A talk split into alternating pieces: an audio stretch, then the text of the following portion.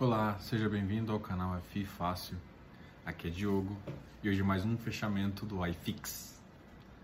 Bom, hoje é o fechamento do dia 4 de maio e a gente tem muito assunto, tá ok? Bom, para iniciar, gostaria que você está assistindo isso, se inscreva no meu canal, dá um like no vídeo e se gostar, além de like, dá um compartilhar, tá ok? Compartilhe esse vídeo aí nas suas redes sociais para gente levar conhecimento ao maior número de pessoas. E hoje no iFix a gente vai começar com a sexta que ficou mais negativo, depois a gente vai ficar vai falar do que ficou mais positivo. E hoje o dia foi de baixa. Hoje é o primeiro dia de muitos fundos. A área desses fundos ah, já sofreu uma queda de valor, mas realmente existe uma queda muito mais acentuada. A bolsa caiu é, por fortes pressões ligada à política e externa. E a gente vai falar um pouquinho hoje de política e um pouquinho hoje também do relatório Focus, que saiu nessa segunda-feira. Então a gente vai conversar sobre isso e porque já mostra algumas perspectivas econômicas que são interessantes avaliadas para a gente poder fazer uma proteção da nossa carteira e um entendimento do que é melhor para o momento. Tá ok? Então vamos começar. Hoje o iFix ficou em negativo, menos 0,81%, voltando para a faixa dos 2.580 pontos. Nesses 2.580 pontos, o iFix ele voltou para uma faixa aí, eu acho, acho ainda que o preço está muito deslocado. Eu fiz um estudo que eu apresentei no site e já mostrou que teve um descasamento do valor do, do iFix com os fluxos de caixa que são os rendimentos. O que, eu estou querendo te falar é que os preços, os rendimentos caíram e mesmo assim os preços subiram.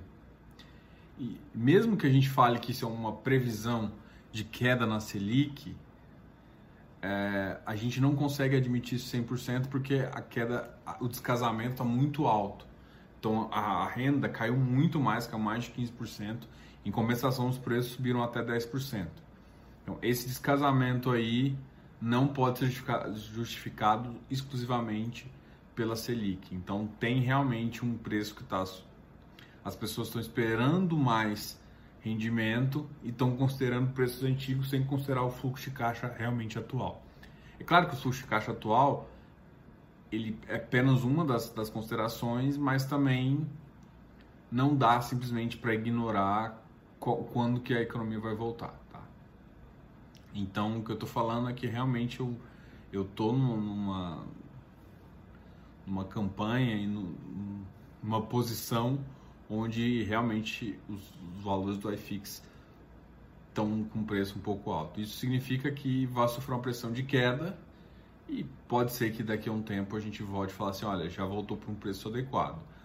A política pode surpreender a gente, né? Principalmente porque se as pressões aumentarem em torno do, das discussões entre Moro e, e Bolsonaro, além das passeatas antidemocráticas que está acontecendo, isso vai simplesmente levar a preços ainda mais baixos, tanto o iFix quanto o Ibovespa. Isso é uma péssima notícia. Bom, o, dos que mais caíram, a gente vai começar falando aqui dos, do HSML, que é de shopping, caiu 3,31%. O HSML está em Maceió. A gente tem que olhar por que, que ele está caindo tanto, tá? Porque ele já começou a descolar da, do par dele, que para mim é o, o MOL. O MOL caiu 2%, mas o HSML está caindo mais. Eu já estava achando que o MOL estava diferenciado em relação ao HSML. O JSR do Safra, na faixa de 98,50. Ele tá, ele tá inteiro, chegou a bater 98, 100, 102. Essa, essa daí o Safra tá tá interessante. O, o problema é que o Safra ele tava, com dividend yield um pouco baixo. Então isso faz com que, principalmente se vai ter uma queda, está cada vez indicando uma queda maior na reunião do Copom dessa semana, isso significa que eles vão, vão ser mais é, prejudicados aí.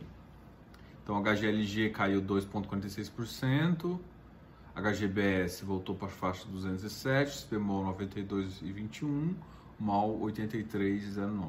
O Bovespa caiu 2,02%, Habitat caiu também para 93,20, RBRF voltou para 100, o Alianza 106,8, HGRE 143,6.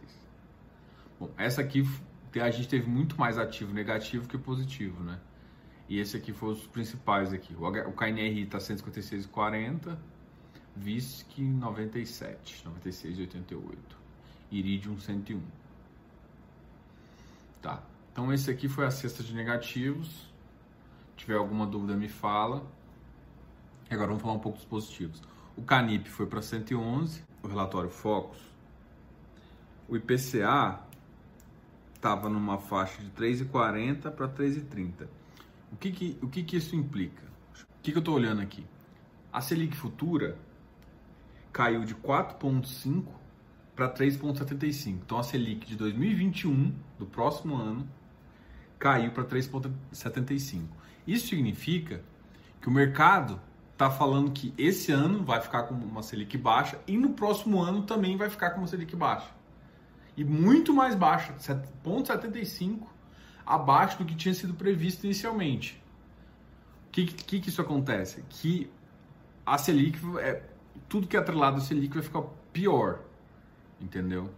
Então, como o Canip é atrelado à IPCA, é sempre uma boa saída. Por isso que eu quis olhar um outro de, que eu sei que é de inflação também para comparar. Ele na verdade ficou no 0 a 0, só que o que foi é o Vigip. São os dois jeans de preço que eu olho. Só que o, o Vigip não é muito balança, né? Porque ele não tem tanta liquidez. RBR Properties, voltando para a faixa 78. HGFF 91, ele fica ali oscilando entre 89 e 90. Não, acho que é fácil de não é, não é fácil de comprar ele não, tá? O KN, um que é bom aqui, ó, que, só que só tem que ser qualificado.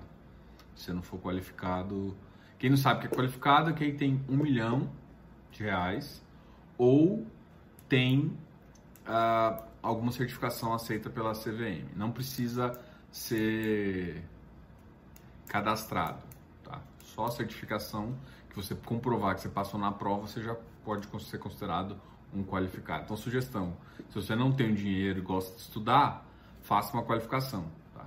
Pelo menos passe na prova da qualificação, você já já vira qualificado aí, você pode investir em alguns ativos. Ele tem uma porcentagem boa em IPCA e GPM, né, um GPM mais 8, um GPM mais 10, que vai fazer com que o, o valor dele seja bom. Então eu acredito também numa possibilidade aí de você ter uma porcentagemzinha. É high yield, é um pouco mais arriscado. Um, uma saída para quem está achando o Canip caro. Para mim o Canip, uma oportunidade boa, ele é até 105. Tá? Infelizmente eu acho que vai voltar os preços, né? Mas vamos continuar aqui. Então, bom, essa aqui foi a cesta de ativos positivo. Então tem o, o KNHY, o Kine High Yield, o RB Properties e Canip. O, o High Yield do Kine rendeu 0,47, HGFF 0,61, RBR Properties 0,99 e o Canip 2,33. Ele deu uma foi lá pro alto mesmo, tá? E agora a gente vai conversar sobre dois assuntos que é política e o relatório Focus. O relatório Focus, ele eu já comentei aqui durante a posição, por que, que a gente olha ele? Porque, na verdade, o relatório Focus, realmente ele pega os economistas e apresenta uma perspectiva que esses economistas conseguem ver para o futuro ou esperam para o futuro de acordo com o que está acontecendo. É bom você dá uma olhada. Mas o que mais me chama atenção, eu tiro como referência as alterações. Por exemplo, IPCA estava 2,23 esse ano, 2020, e foi para 1,97, então teve uma queda.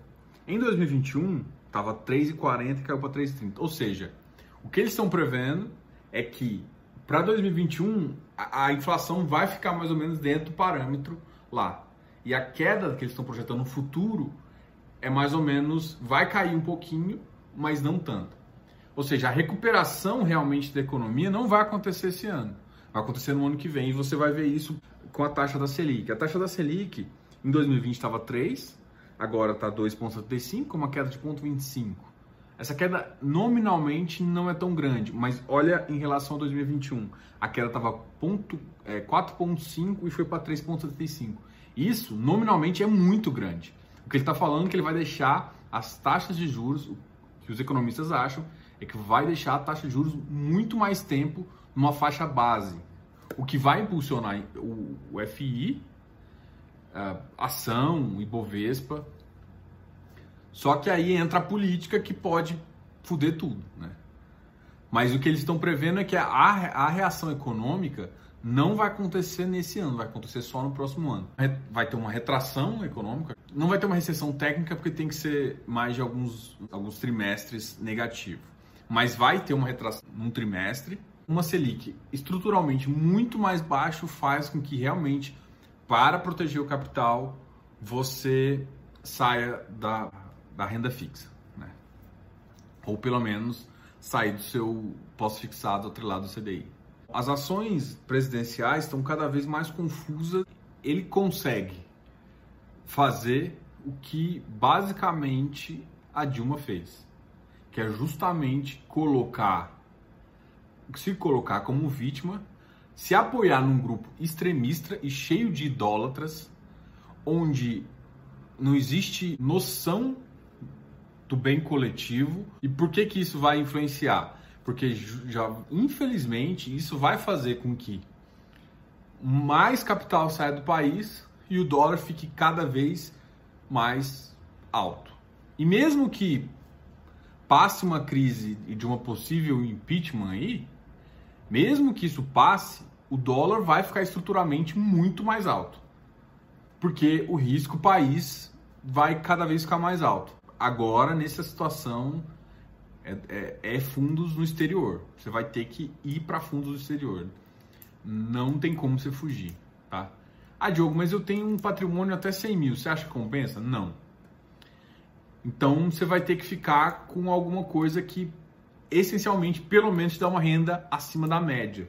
Então, por isso, eu ainda ficaria com FIs e algumas rendas fixas. E o que é importante é você preservar seu patrimônio nesse momento de, de, de incertezas aí.